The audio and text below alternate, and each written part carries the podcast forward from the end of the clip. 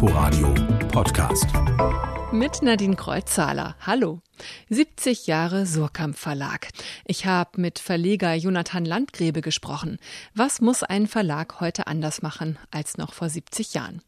Für spannende Stunden in der Sonne stelle ich Ihnen heute den neuen Thriller von Zoe Beck vor.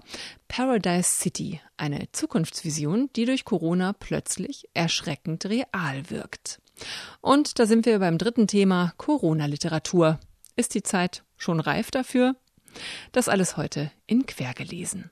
Am Mittwoch steht ein rundes Jubiläum ins Haus. Der Surkamp Verlag wird 70. 43 Jahre lang wurden seine Geschicke von Siegfried Unselt gelenkt, bis zu seinem Tod 2002. Er hat den Satz geprägt, wir verlegen Autoren, keine Bücher. Und war dabei selber wiederum vom Verlagsgründer Peter Surkamp geprägt. Unselt in einem Fernsehinterview von 1966. Vielleicht interessiert Sie eine Geschichte, eine Erfahrung, die sich mir eingeprägt hat.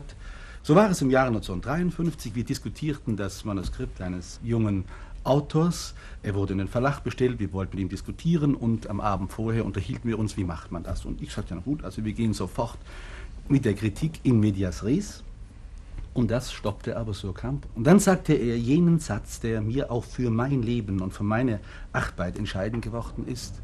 Merken Sie sich eins, jeder Autor, und sei er noch so jung, steht als schöpferische Persönlichkeit turmhoch über uns, wie wir sitzen. Siegfried Unselt. Vor zehn Jahren ist der Surkamp Verlag dann von Frankfurt am Main nach Berlin gezogen.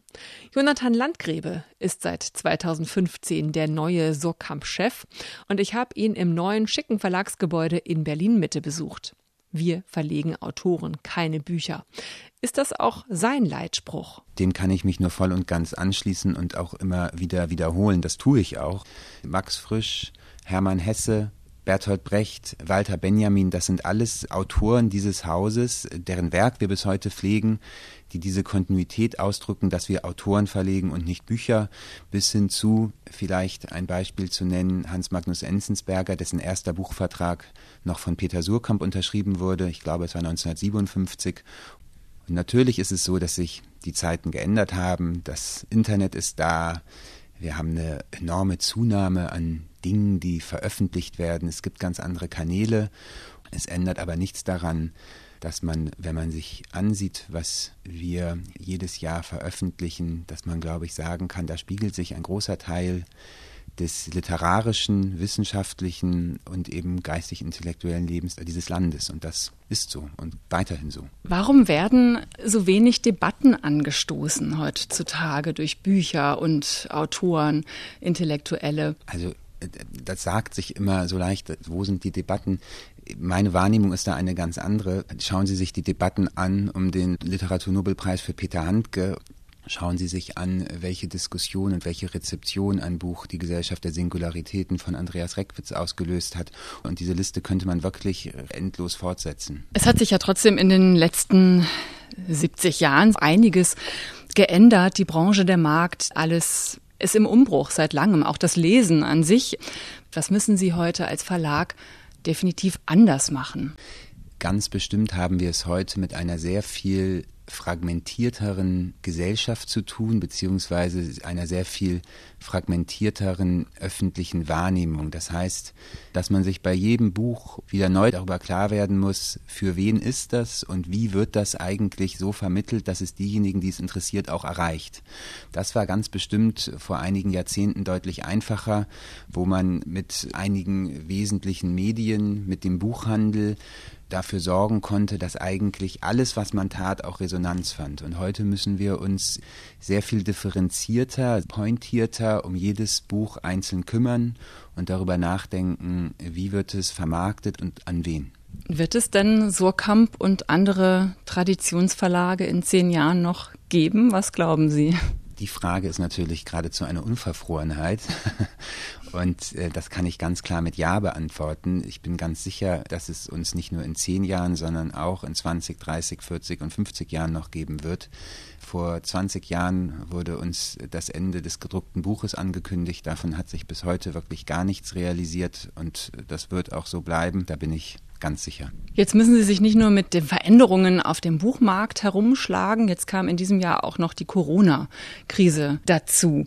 Ich meine, Sie sind ja krisenerprobt, auch weil, als Sie in den Verlag eingetreten sind 2008, einiges hier in Unruhe war. Dieser ganze Gesellschafterstreit, dann diese Insolvenz, die Umwandlung von Surkamp von der GmbH in eine Aktiengesellschaft. Also ein bisschen krisenerprobt dürften Sie sein. Aber wie macht Ihnen die aktuelle, die Corona-Krise zu schaffen? Das stimmt. Ich fühle mich krisenerprobt. Der Verlag, alle Kolleginnen und Kollegen im Haus, selbst die Autoren wissen, mit so etwas umzugehen, mit Zeiten, in denen die Dinge vielleicht nicht ganz einfach sind. Wir haben natürlich sehr darunter gelitten, dass der Buchhandel teilweise und zwischenzeitlich geschlossen hat. Man muss aber auch sagen, dass jetzt die Entwicklung inzwischen wieder eine sehr positive ist. Die Buchhändler leisten zum Teil Erstaunliches, was die Buchverkäufe und den Umsatz angeht. Wir sind guter Dinge hier. 70 Jahre Surkamp, ein großes Jubiläum in diesem Jahr. Kann man das überhaupt feiern jetzt in diesen Zeiten? Feiern im Sinne von zusammen anstoßen geht im Moment nicht. Wir verzichten darauf auch vollständig werden uns aber umso mehr an dem erfreuen, worum es ja hier auch letztlich geht, nämlich an den Büchern. Surkamp-Verleger Jonathan Landgrebe. Zwei neue Bücher zum 70. Geburtstag des Verlags möchte ich Ihnen hier ans Herz legen. Über das Verhalten in der Gefahr, das sind Essays von Verlagsgründer Peter Surkamp, aus den Jahren 1919 bis 57 und den Sammelband Warum lesen mit Texten von 24 Autoren und Autorinnen, darunter Friederike Mayröcker, Rachel Kask und Jürgen Habermas über das Lesen. Auch Kinderbücher hat Surkamp seit zwei Jahren wieder im Programm und Krimis gehören längst auch zum Repertoire. Zum Beispiel die von Zoe Beck aus Berlin, Autorin, Übersetzerin und Verlegerin des Kulturbooks Verlags. Zum Sokamp Verlag hat Zoe Beck ein besonderes Verhältnis. Ich komme noch aus der Generation, die Bücher tatsächlich nach Verlagen im Bücherregal sortiert hat. Und die meisten wirklich sind Surkamp-Bücher bis heute.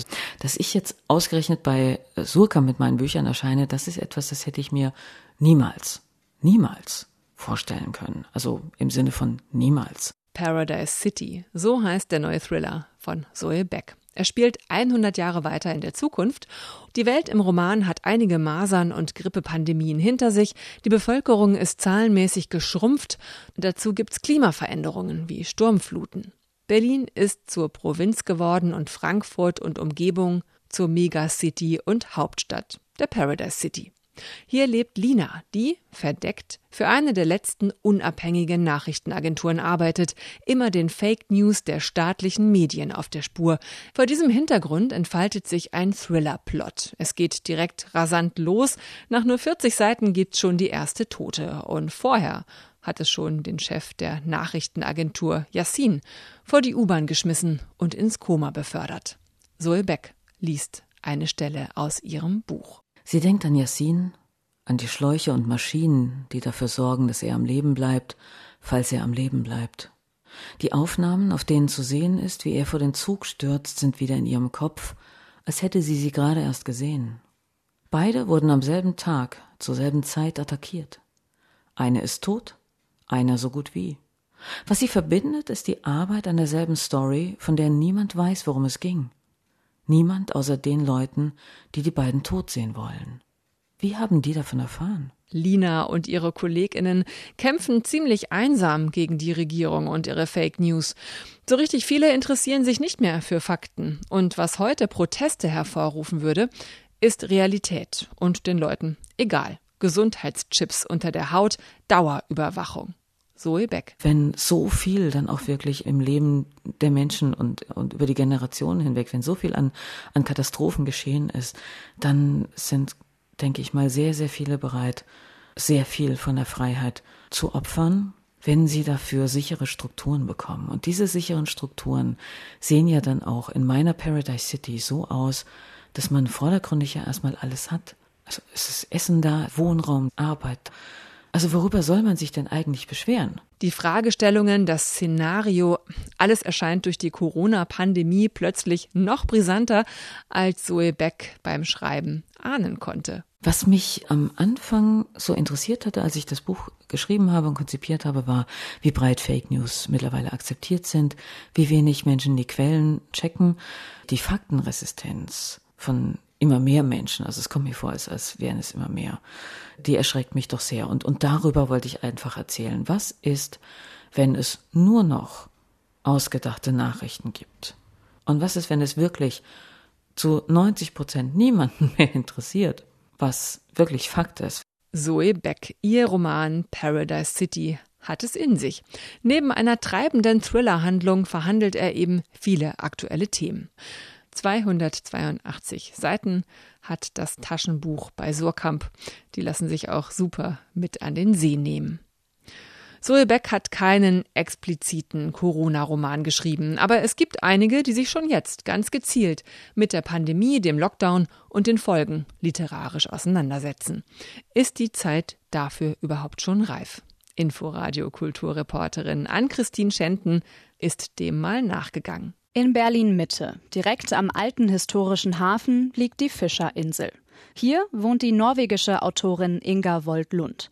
Und hier hat sie auch ihre Corona-Isolation erlebt und darüber geschrieben.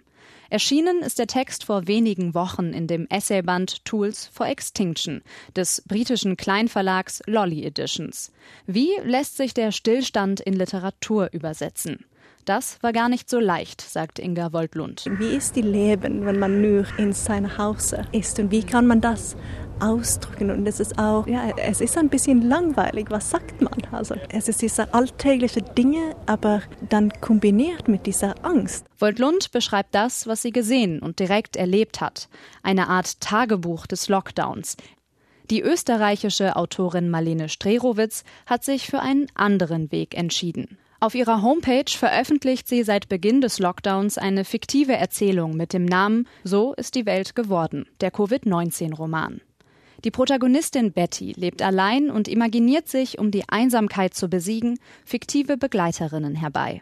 Sonja Longolius, die zusammen mit Janika Gellinek das Literaturhaus Berlin leitet, zeigt sich begeistert von diesem Versuch. Man kann ihr beim Schreiben ja dann fast zu Hören, Zuschauen und das Serielle daran finde ich faszinierend. Es ist ein Experiment, aber es zeigt eben auch die Kraft und Möglichkeit der Literatur dann eben jetzt schon. Auch die Autoren und Juristen Alexander Kluge und Ferdinand von Schirach veröffentlichten bereits ein kleines Gespräch in Buchform im Luchterhand Verlag. Der italienische Autor Paolo Giordano war wohl der erste, der jetzt einen Corona-Roman auf den Markt brachte.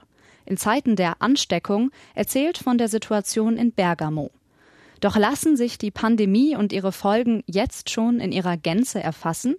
Florian Kessler, Lektor im Hansa Verlag, glaubt nicht, dass diese Schnellschüsse besonders zielführend sind. Bestimmt kann es da überraschende Meinungen geben und Bücher, die auch diskutiert werden und die irgendwie wichtig sind. Aber trotzdem ist es, glaube ich, eigentlich was anderes, was Bücher wirklich vermögen. Und das ist mit etwas mehr Abstand und Ruhe Sachen stärker einordnen und viel überraschendere Perspektiven bringen und dazu kann man sich ruhig ein bisschen Zeit lassen. Es sei auch wichtig, wer diese Geschichte wie erzählt. So Viktor Kümel, Mitglied des Berliner Literaturlabels Kabeljau und Dorsch, das sich in den letzten Wochen gemeinsam mit dem Literaturhaus Berlin mit einem Podcast den verschiedenen Möglichkeiten der Corona-Erzählung gewidmet hat. Für Kümel darf es dabei ruhig witzig zugehen. Und er wünscht sich eine weibliche Perspektive. Weil der Ton dieser Krise, dieser Stunde der Experten, so männlich geprägt ist.